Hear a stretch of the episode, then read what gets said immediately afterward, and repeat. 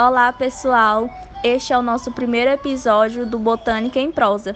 E aproveitando que é dia 31 do 10, é dia do nosso Saci Pererê, o mítico ser do folclore brasileiro, guardião das nossas matas e plantas medicinais, resolvemos trazer um pouquinho sobre a sua lenda.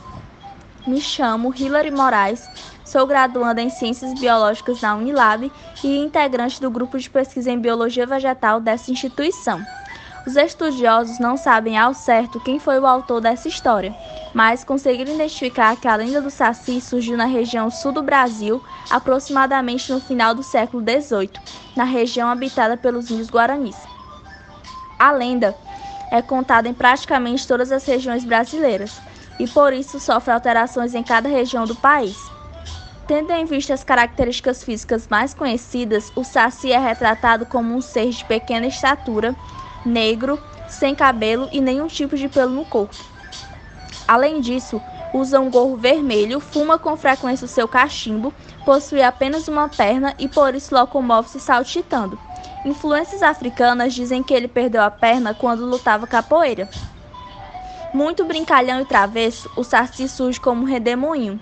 Gosta de assustar as pessoas em meio às matas e estradas da zona rural. Além de suas travessuras, é importante citar que o Saci possui o domínio das matas e dessa forma é considerado guardião das ervas e das plantas medicinais. Ele conhece suas técnicas de manuseio e de preparo, bem como a utilização que envolve os medicamentos feitos a partir de plantas.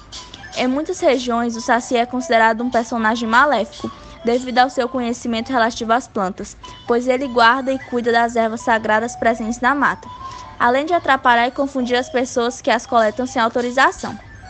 Conta a lenda que o Saci Pererê nasceu de um broto de bambu e viveu até os 77 anos de idade, e então transformou-se em um cogumelo venenoso. Atualmente, em nosso país, comemora-se o dia do Saci Pererê em 31 de outubro. Fazem 17 anos que essa data é lembrada no Brasil e surgiu como uma forma de valorizar a cultura brasileira. E aí, o que acharam desta lenda? Já conheciam? Deixa pra gente seus comentários no cartaz desse episódio lá no Instagram do nosso grupo, bioveg.unilab. Nos próximos episódios traremos mais lendas, histórias envolvendo plantas e bate-papo botânico. Até mais!